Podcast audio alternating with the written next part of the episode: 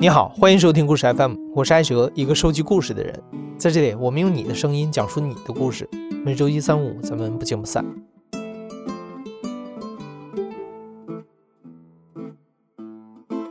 两周前，我们向大家征集了有关影响了我们一生的影视剧的故事。刚一发出来啊，就收到了很多朋友的踊跃投稿。看完大家的故事之后，我们发现影视剧对大家的影响真的远超出我们的预期。虽然对于父母一辈的人来说，影视剧可能是导致我们 学习下降的罪魁祸首，可实际上它可能在我们想不到的地方启发了我们的人生，也可能在艰难的日子里给予过我们最温暖的陪伴，甚至还塑造了我们对世界的看法。不过，我想所有的影响还是得从模仿开始。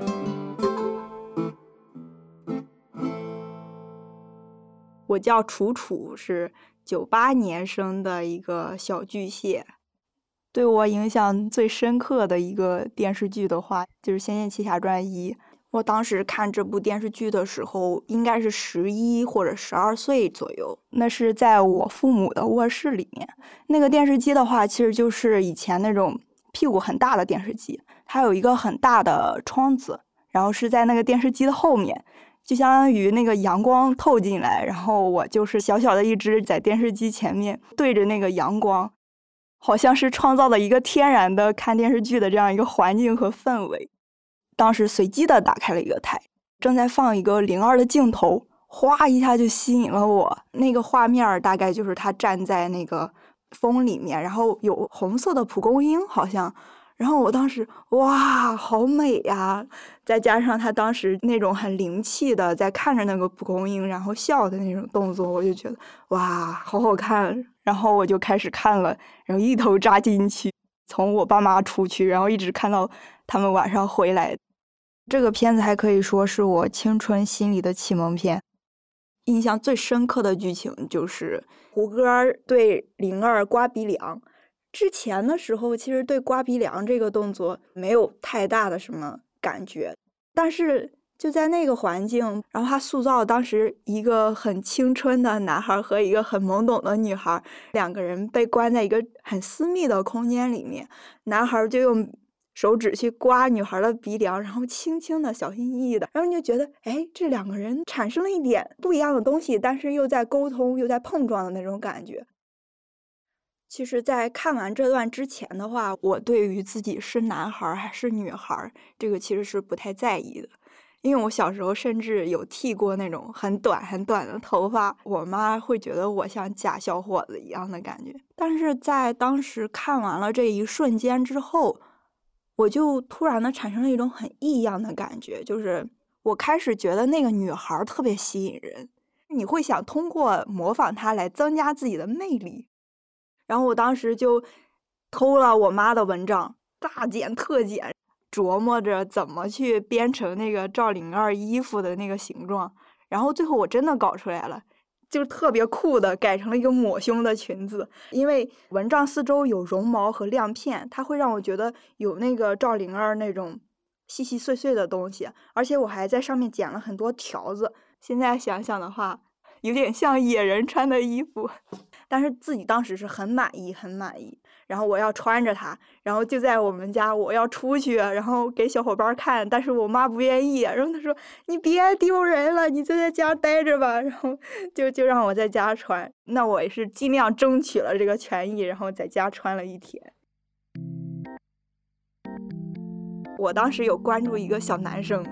他是坐在我后桌的一个男生，然后我们当时给他起外号叫林黛玉。他身上就是有一种中性美，然后我当时特别想要博得他的注意力，但是他老不理我。在当时课间活动的时候，一瞬间就产生了一种我想要模仿的冲动，我就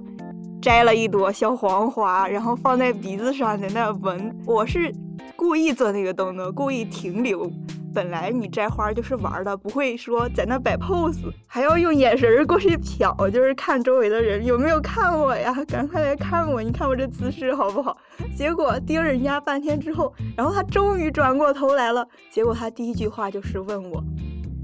你鼻子上好像沾了黄色的东西，是什么呀？”一瞬间，其实产生了一种很很羞耻的感觉，尤其是旁边还有我很多其他的朋友，然后他们都看我在干什么呢？就一个动作一直在那，然后完了之后我就觉得啊，一直在那洗鼻子。还有一次有意思的事情，就是和小伙伴一块儿，因为我们家那边有一个小溪水，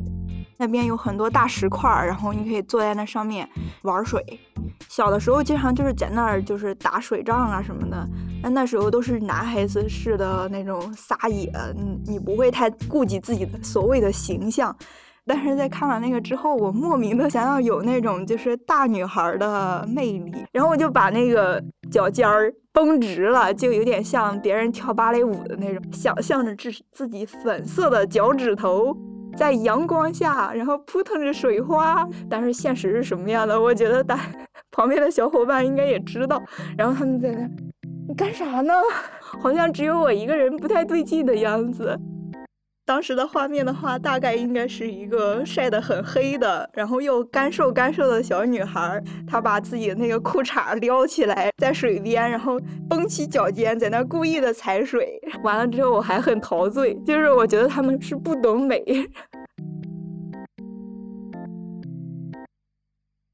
大家好，我叫小新，今年十九岁。对我影响最大的影视剧是《蜡笔小新》。准确来说，它是一部动漫，它是有一段时间影响我是很大的，就是在我复读的那一年，因为复读就相当于是判了一年的有期徒刑的那种感觉。其实当时是处在一个很紧张的状态下了，因为当时我是没有手机，就会偷偷拿我爸的手机看几集蜡笔小新，看这个真的很减压，对于我来说。它最吸引我的一个地方，就是它里面所独有的那种氛围感和温馨的一个大家庭。有一个剧场版，就是叫《大人帝国的反击》，里面有一段关于小新爸爸管制的回忆啊，特别触动我。那个回忆里面是从管制孩童时期到他求学啊、工作，然后再到和美伢结婚。有了小新、小葵，每一个阶段都很真实，就是是大部分人的人生过程吧。然后也会在脑袋里面就幻想未来和自己相爱之人，就是养育两个小孩，最好大的是男孩，小的是女孩，然后相差五岁，然后再养一只小狗。高就是高考前一天。然后我是买了那种袜子上是带有蜡笔小新图案的那种袜子。我妈对我就是明天就是高考能不能行，她心里也是没有数的。我就是我当时就是拿出蜡笔小新的袜子，然后走到我妈面前，很故作镇定的跟她说：“妈，你看我明天就要穿这双袜子去考试，我明天一定可以的。”然后我妈当时就会就说：“嗯，肯定可以的。”考试那天真的就没有。说紧张，就是是正常发挥那种，考出来的结果也是比较满意的，也是一个小新带给我的一个心态吧。我叫齐川，呃，我现在是一名互联网从业者，今年刚过而立之年吧。对我影响很大的，以及给了我最多陪伴的一部动画片是《樱桃小丸子》，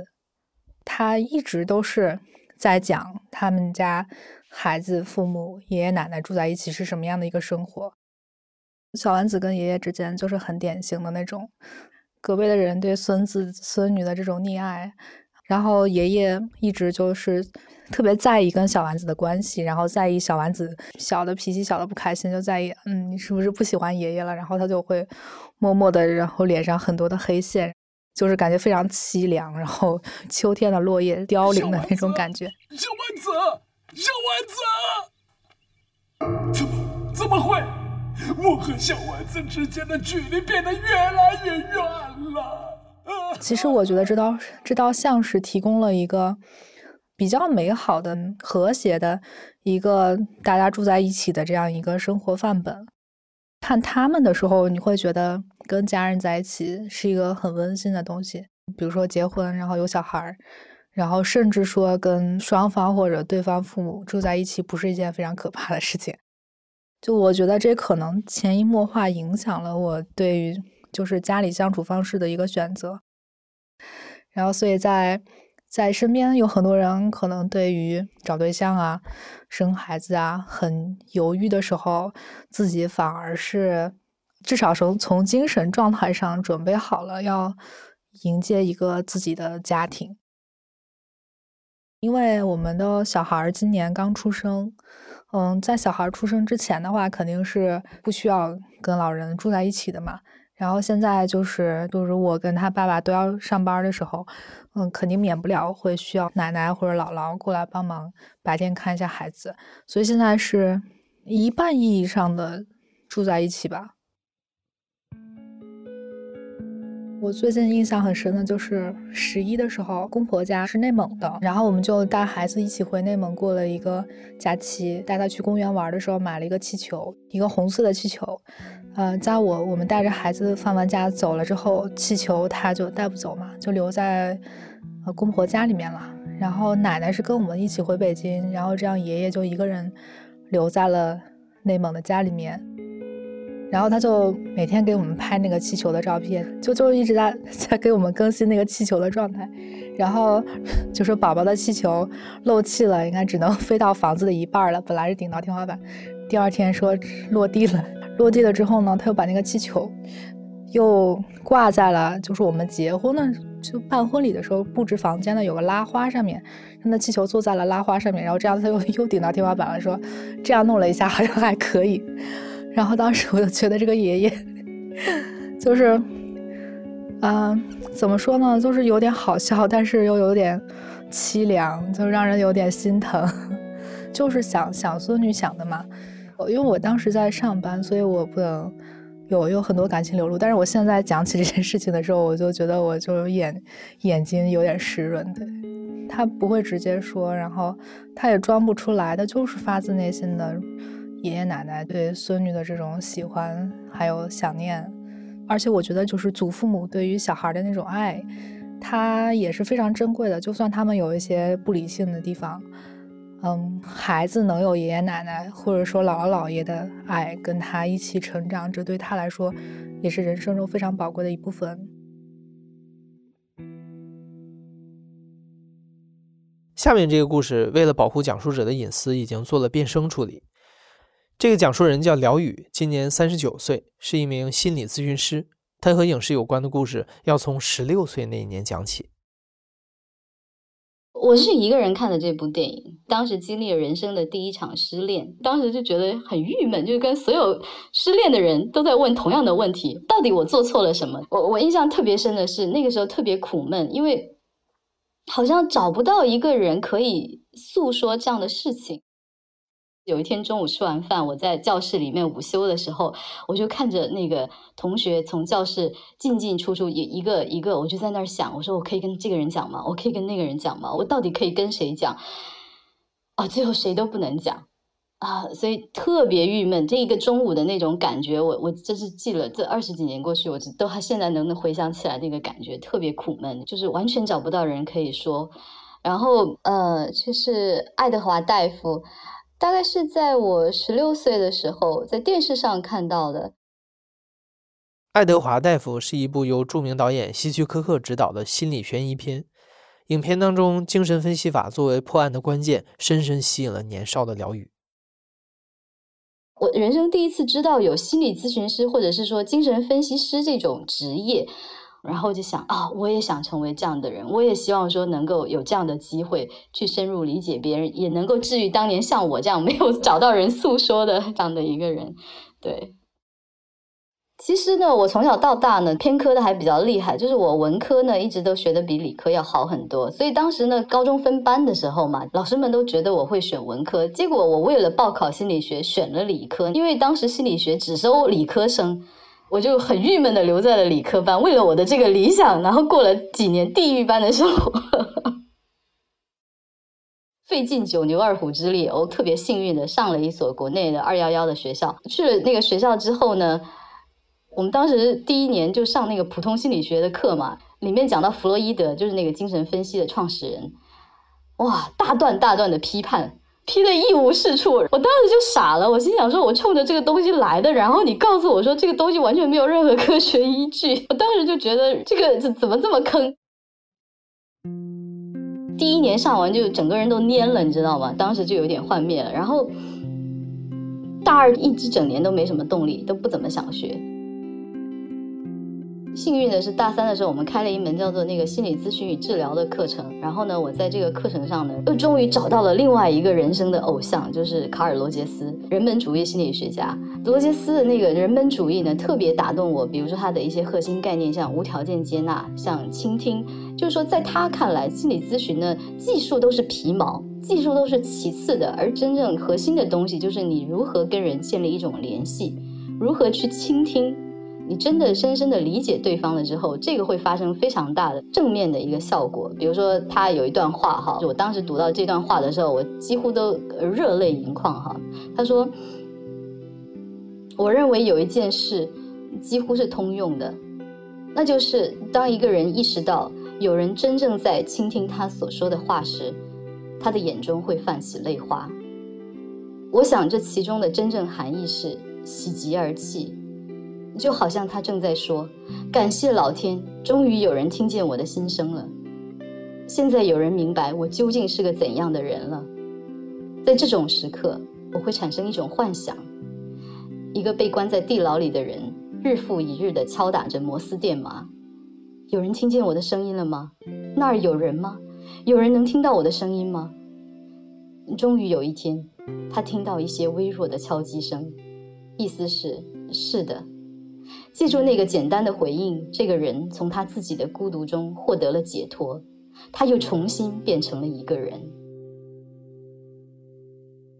我当时读到这段话的时候，那种感动，就是又回到了那个很炎热的午后。我十六岁的时候失恋，看着全班的同学，我没有一个人能诉说，也没有一个人能听我讲。然后读到这个罗杰斯的话的时候，这世界上真的会有一个人，真的能 get 到你的点，真的就是。到这种程度，哇，那种希望。就这样，辽宇在心理学的道路上重新出发，不断前进。国内本科毕业之后，他先后两次前往美国深造学习，最终成为了别人眼里的大龄女博士。其实当时没有人支持我，几乎没有人支持我，因为大家都觉得你这个年纪了，又是女孩子。啊，为什么还要去国外呢？对吧？但是呢，因为心理咨询确实是我非常热爱的事业，是我这一辈子想要追求的梦想。就是说，我还想继续了解他，想要继续深入的去学习。就是人生没有标准答案。如果这一辈子能够从事你所喜欢的职业，那种喜悦跟那种幸福是多少钱都买不到的。对于辽宇来说，为了自己的理想奋斗是一件无比幸福的事情。而更幸福的是，他在十六岁的时候就可以在一部电影的启发下找到人生的目标。影视剧除了带给我们欢乐和陪伴以外，它也以更深远、更长久的方式留在了我们的生命里。比如接下来要提到的一部叫做《少狼》的美剧。这部美剧第一季首播于二零一一年，是一部讲述了主人公意外被狼人咬伤之后成为了狼人的一系列的故事。这部剧本身并不太火。对于讲述人小崔来说，他甚至都记不清大部分的情节了。但剧中的一个画面给他带来了难以磨灭的冲击和改变。我第一次看《少狼》的时候是在高二，然后也就是正常来说应该是十七岁，就是在父母的卧室，然后书桌上写作业的时候，然后写完作业，然后打开手机，然后开始看剧，然后就看到了那一幕。他是讲的是一个。美国的黑人的高中生和另一个白人的高中生，也是个男生，两个男生之后在更衣室里面就他们两个人，然后接吻的情景。啊，我当下的反应其实更多的是惊讶吧，因为第一个我没有见到过男生和男生亲嘴的画面，第二个我不知道这件事情它是对的还是错的，也没有任何人告诉我这件事情是可能存在的。惊讶大于恐惧吧，我觉得，你嘴巴大到失声，就是你很想说出来，就这怎么可能，或者就是很想叫出来，但是又感觉叫出来之后会被别人听到那种。剧里面的人物其实对这两个人的关系好像是表现的蛮正常的，就不会觉得这是一件很奇怪的事情。所以我就去查了相关的男生与男生接吻，大部分的内容肯定就是他会介绍一下，说确实是存在，然后这种群体当时被称之为同性恋嘛。然后评论里面有就说这个是对的，有些说是不对的，就是甚至会有人来说这是一种心理疾病或者怎么样。我是在一个大城市的高中，就是一直接触圈子的男生之中，大家的氛围都是，呃，喜欢某一个女生这样的一个取向。有时候会一起会讨论说哪个女生很好看，或者说有时候会讨论想去追哪个女生。从小学到初中到高中，他班上总会有一两个，呃，表现的，就是用老师的话讲，或者用同学的话讲，就是说比较表现比较娘的人。就是或者没有阳刚气的人，在我们班上可能这样的也就只有一个男生，他人非常的好，就是他除了就是表现上有时候会让一些我们这些直男会觉得有一些别扭，比如说我们男生午休的时候，比如说坐在床上，他会突然坐到你腿上，比如说这件事情就会有些别扭吧，确实会有些别扭。我觉得看了《少狼》之后，更多的给我的改变是，看这样一类的同学或者朋友，就觉得他们做这样的行为是可能在某种意义上是正常的。你要说我没有在看这一剧之前，我愿意去一直接触他，一直成为朋友，其实真的不可能。我现在想想，其实会有些冒犯，因为那个时候，那个时候有直接去问他，你是不是？是不是同性恋？然后他给的答案也是有点模棱两可吧。反正肯定那个表情他是有一些有一些惊讶，或者说有一些有一些郁闷吧，就觉得这种问题可能不应该被直接问出来。真的是看了这部剧之后，真正了解到这个团体之后，才愿意更多的去了解他的生活，包括现在他经常会在。呃，朋友圈有时候会转发一些性取向少数群体的一些权益的一些公众号推文的时候，我偶尔也会在那个朋友圈推一下，当然得把我爸妈给屏蔽掉。其实这种转变就不仅是看剧，就尤其是当你的好朋友也是性少数群体的时候，你会觉得，因为他们在这个社会上，他们只有从身边交到一些愿意接受他们的朋友，但是没有办法得到那些从。就是有血缘关系上的一些亲人的一些正确的看待吧，但是我不希望我以后孩子会是这样的。如果他们的这一代父母没有办法接受的话，那我们就努力成为下一代愿意接受他们的人就好。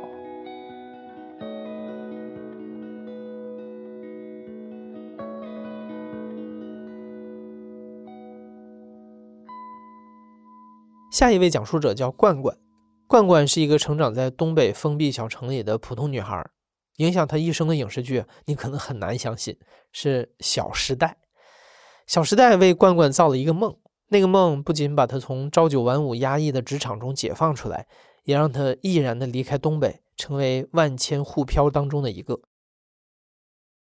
但是他的每部电影我都去看了，满分十分的话，那可能会打九分或者八分。大三的时候吧。在寝室反复的看，反复的看，也不知道是哪儿特别着迷，就是一直在一个特别沉浸的状态。他其实是给你描述了，嗯，这个世界另外一个样子吧。虽然现在看来他那个样子也是不真实的，但是给了我对上海这个城市极大的幻想。当时我对上海就觉得是，嗯，有钱吧。就是当时觉得女孩子都是高高在上的感觉，突然女性被放大，然后被重视到了，然后就觉得哦，原来上海就是这个样子的。辞职也是在家待了一两个月，后来脑袋灵光一闪，就觉得那不如其实现在就是一个非常合适的时候。我已经一无所有了，那我最差也就是这样，那我不如去上海去看一看。我来上海的时候没有准备，一点准备都没有。然后我离职了之后那段时间，自己也在做兼职，剩下了最后七百块钱，那是身上所有的钱。然后唯一值钱的是我刚上大学的时候买的一笔记本电脑，就把电脑带着，然后然后那个机票当时是机票也不怎么贵，后来发现机票是可以花呗的，就是第一次用花呗买了来上海的单程机票，然后也没有和家里人说。我就是很委婉的问我爸我妈，我说那个如果要是有一天我去上海了，怎么怎么样？我爸是当时是坚决反对的，我妈也是说绝对不可以的。但那个时候其实我已经机票都全部都买好了，飞机起飞的一瞬间，竟然有一种就是 心情很复杂。当时也不知道去上海能做什么。其实我自己现在回想的话，是只有勇气，但是没有任何准备的。现在觉得那个时候就是那种特别没见过世面的样子吧，然后就开始了在上海这边的生活。我对里面印象最深的就是李银霄打碎了公明的杯子，然后他去恒隆广场去买这个杯子，这个情节我记得特别特别清。他说这杯子可能就值他一个月的工资。我来了上海之后，从稳定下来第一次去的商场就是恒隆。我记得恒隆广场外面有一个特别巨大的 Tiffany，当时就是觉得那个 Tiffany，它它其实和所有的那个奢侈品放在一起的时候，它还是挺不一样的。其他的颜色可能是这种色调或者那种色调，只有它是那个蒂芙尼蓝，所以我对这个印象特别特别深。然后进去之后又觉得，呃。可以说是非常不自信，只在那个一楼大厅转了一圈，然后发现哦，真的是买不起，可能一个月工资也买不起什么，然后就就走了。但是就算是完成了初中也好，高中也好，不能说是梦想吧，应该就是一个幻想，就是你幻想过这个场景，然后有一天你真的来到这儿的时候，就会觉得哦，我的人生就像网红打卡一样，画上了一个感叹号。我来上海第一份工作就在陆家嘴。东方明珠后面的一个大厦，就是属于五 A 级办公区了，然后就觉得哇，自己一个这么普通的一个小女孩，然后来了就来陆家嘴上班了，每天那种穿着高跟鞋、衬衫，然后刷卡滴滴。但其实，其实所有东西美好的对面，就算他们说的是那种暗中标好了价格。当时他把我招进去的时候，其实也并不是因为他看中了我的能力，而是因为那个时候我比较小，比较年轻，还是女孩子，然后就是遭遇了人生中第一次职场的那种性骚扰。但是那时候太小了，我不知道这个叫性性骚扰吧。我们的那个面试我的经理就是一个三十多岁的一个男性，然后他经常呢。会有一些非常奇葩的行为，甚至那个时候让我有点误会，就是是不是大城市都是这样？就是他要求我们每天必须穿丝袜，必须穿黑裙子，就是要在膝盖以上的，说这样方便见客户。但是当时的我是没有任何察觉的。他有好几次把我叫到办公室，我俩是坐在对面，然后他用他的鞋踢我。你现在想的话，其实这个行为是非常过分的事儿，但是我那个时候很小。就是没见过这样的事情，我还会跟 和他说，我说，哎，我说你踢到我了，就是这种现在想非常奇葩的一个对话，他可能当时就觉得我可能是个精神病吧。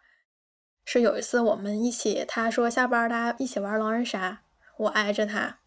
他狠狠的掐了我一把，他掐在我胳膊上，等我回家的时候，整整个这一片胳膊都被他掐紫了，可能是因为太紧张了吧，或者怎么样。后来差不多两个月我就离职了。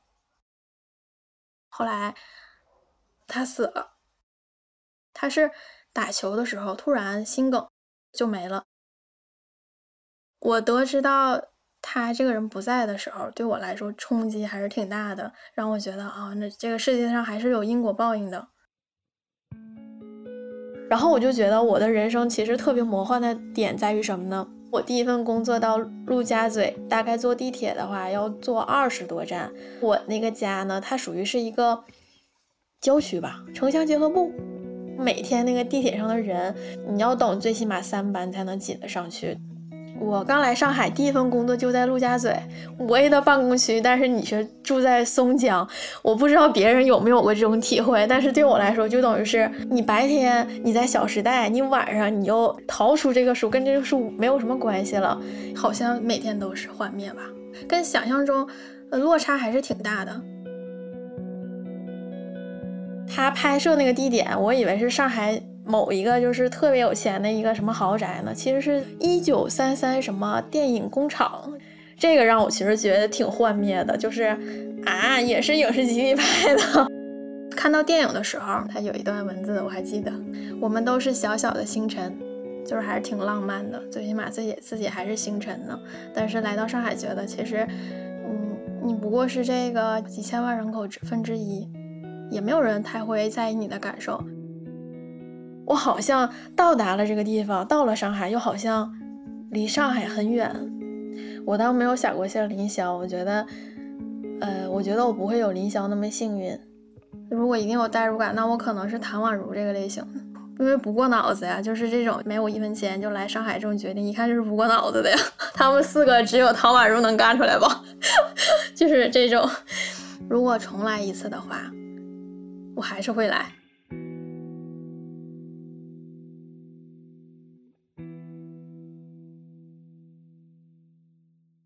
接下来的讲述者清水是七零后，也是一对双胞胎的妈妈。清水在四十岁的时候看了对她影响最大的韩剧《请回答一九八八》。这部围绕家庭关系和邻里感情展开的热播剧，收获了无数的笑声和眼泪。清水说，这部剧刚开始的剧情是在同一个胡同里长大的几个小伙伴在房间一起看电视剧，到了饭点儿被妈妈们挨个喊回家吃饭。这个场景让清水一瞬间就回忆起小时候在部队大院里的邻里生活，但最打动他的还是剧中对于亲情的刻画，比如其中一位主人公程宝拉和父亲之间的故事，就格外的让他感动。宝拉和他父亲的感情，其实呃，真的是两个人都是属于那种不善表达的，出去读书，然后他需要到考试院去住，那天就家里人都在家送他。但是却是爸爸没有出现，宝拉开车走到半路，他爸爸就等在他们家不远处，就给他塞了一沓钱，然后给他一袋子他爸爸买的给他买的各种药，就让他在这个考试院可以嗯好好的吃，嗯好好的这个注意自己的身体。在看这个的时候，就也联想到我跟我自己的父母的这种情感表达。因为我妈妈原来是一名出色的会计，曾经有机会就是去从事这个注册会计师或者是这个审计事务所的工作的，但是她为了我的父亲，就放弃了自己的一个职业规划，找了一份比较清闲的工作。她大部分的时间就是在照顾我和我爸。然后在我上中学的六年当中，我妈每天给我准备这个带饭，因为我的学校离我比离我家比较远。所以他就会准备我的午饭和晚饭。这六年当中，我在我们班所带的这个午饭和晚饭质量一直是最高的。那有可能别的同学就是呃午饭吃完了剩一点儿，晚上我再热一下我就晚饭。但是我妈会给我一顿午饭一顿晚饭分得清清楚楚，而且晚饭和午饭都有蔬菜、荤菜和汤。她都是每天早晨大概五点不到就起来给我做好，然后帮我把。这个饭盒一个一个码好，这样带去的。那你说一个母亲，嗯，为孩子做事，我觉得可能大部分人认为是理所应当。但是她能够三百六十五天，或者说是六个三百六十五天，每一天都能坚持这么做，不管是刮风下雨，还是她自己有身体任何的病痛，她没有一天是耽搁过的。其实我现在才想到，我妈那个时候是多不容易。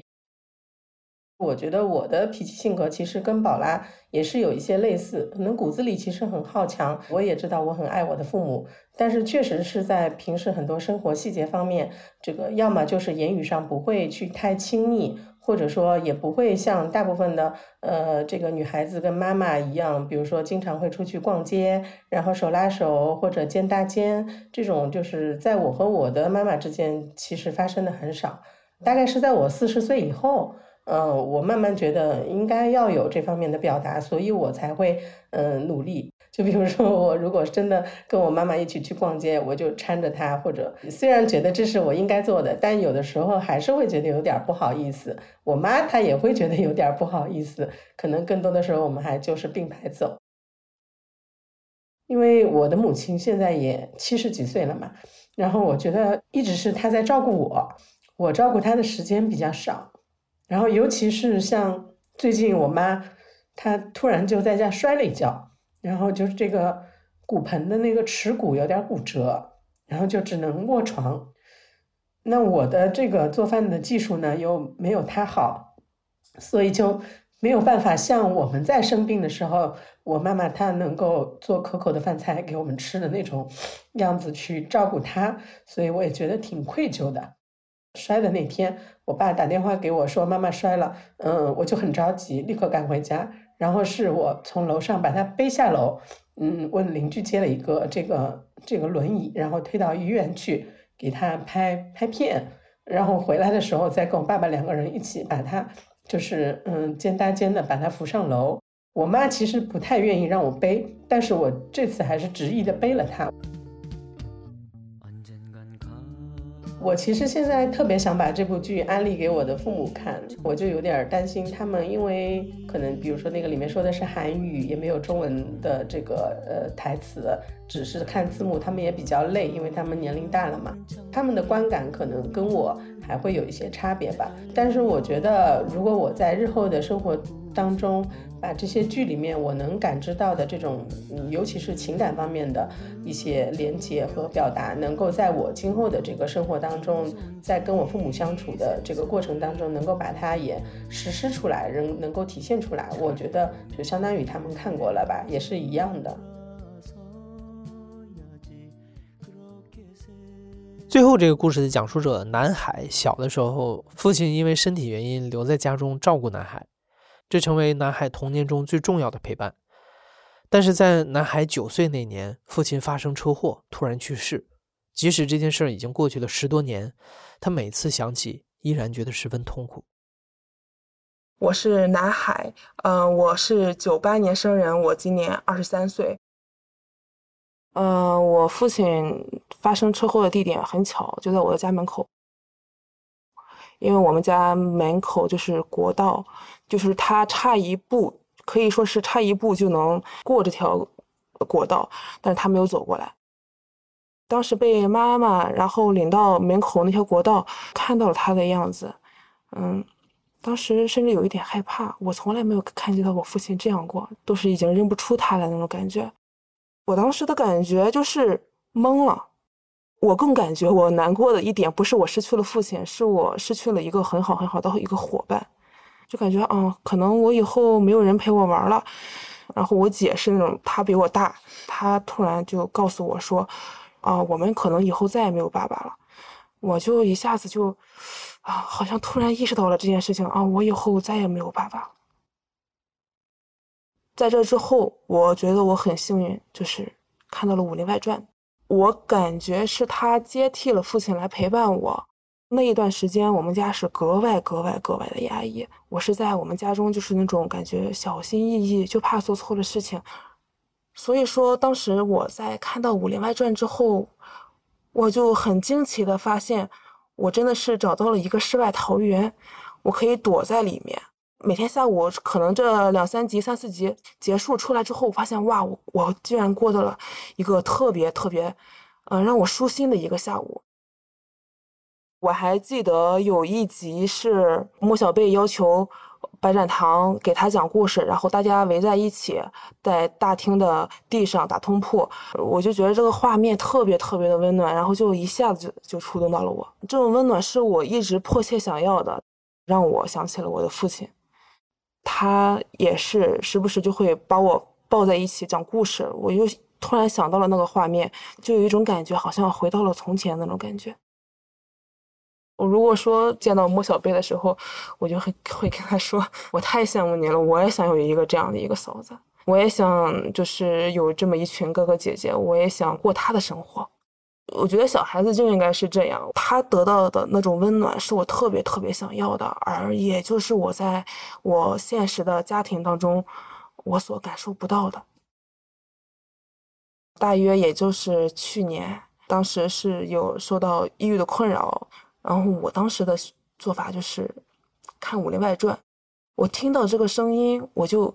啊，就心一下子就静下来了，然后也不害怕了。我感觉他们几个 把我团团围住的，就是有这么一种感觉。尤其是年底的时候，我在写论文，写着写着我就突然想哭，我又拿着手机，戴着耳机在大街上走，然后就放这个《武林外传》。我之前我是几乎几乎从来不听这个片尾曲的，就是《侠客行》。然后那一天我就没有换，我就听《侠客行》，就是《侠客行》当中唱的。就是说呛呛贼，呛呛贼，拿出勇气给我看看，呛呛贼，呛呛贼，向上看不向下看。我听到这个时候，然后我当时在街边，我一下就忍不住，我就想哭出来了。就是我就感觉《武林外传》就像我的一个老朋友这样一种感觉，就是我从小认识的一个小伙伴，然后他那一天跟我说，呃，拿出勇气给我看看，向上看不向下看。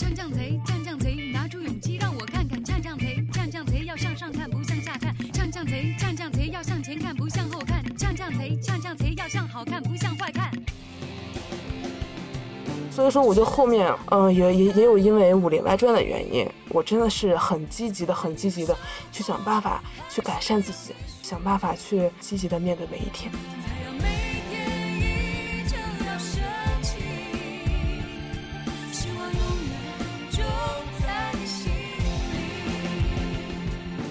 如果听完今天的节目，也勾起了你和影视剧难忘的回忆，同样欢迎你在评论中告诉我们。你现在正在收听的是亲历者自述的声音节目《故事 FM》，我是主播艾哲。本期节目由赵真怡、傅玉潇和汪杰一制作，编辑林峰、野捕，声音设计孙泽宇，混音孙泽宇。感谢你的收听，咱们下期再见。